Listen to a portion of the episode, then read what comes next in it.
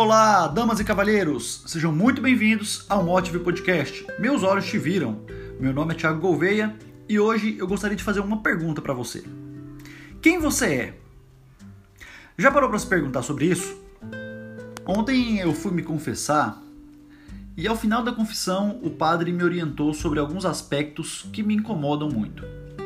Sempre que nós pedimos perdão, o fazemos pelos pensamentos, palavras, atos e omissões. E justamente essa primeira parte, os pensamentos, me deixa muito apreensivo. Como eu vou controlar meus pensamentos? Como eu vou tornar os meus pensamentos mais puros? Santa Teresa d'Ávila nos diz que a imaginação é a louca da casa. Justamente porque nós não conseguimos controlar o que nós pensamos. Mas nós podemos decidir o que nós vamos fazer com esses pensamentos. Por isso, nós precisamos utilizar o que nós chamamos de consciência moral. Essa consciência nos trará a razão, o que é bom e o que é mal. E é necessário nós julgar, julgarmos cada uma das nossas ações sobre esse critério. E, sobretudo, sobre o que nos revela a verdade a respeito dessa determinada ação. Vou dar um exemplo para ficar bem claro o que eu estou dizendo. Imagine você encontrando uma pessoa que fisicamente lhe seja bem atraente. Seu primeiro instinto é olhar para essa pessoa.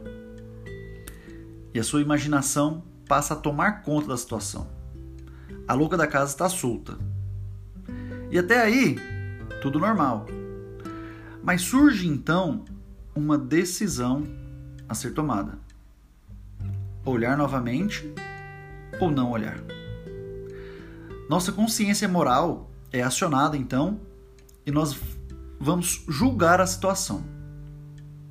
Se você chegar à conclusão de que olhar novamente é mal e mesmo assim opta por isso, você está cometendo um pecado, pois decidiu pelo moralmente mal. Mas se ao contrário, você se move pela verdade, pela consciência moral, você estará exercendo a sua liberdade de uma forma genuína pois a liberdade só é real se for conduzida pela verdade. Ou seja, quando agimos mal, agimos por nós mesmos. Nos tornamos Deus de nós mesmos. Mas se agimos bem, o fazemos pela graça divina, que nos conduz à verdade. Lembra quando Cristo nos diz: Eu sou o caminho, a verdade e a vida? Não há verdade fora de Jesus. Por isso, se nós somos guiados pela verdade, agimos pela sua graça.